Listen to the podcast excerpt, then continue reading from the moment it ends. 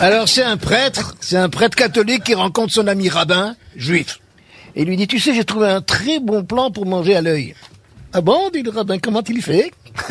Il dit, c'est simple, je vais au restaurant vers 21h, je commande une entrée, un plat, un fromage, un dessert, un café, un cognac, un cigare, je prends tout mon temps pour digérer, que lorsque le serveur arrive, il retourne les chaises sur les tables et il me demande de régler l'addition, je, je lui dis que j'ai déjà réglé à son collègue qui est déjà parti.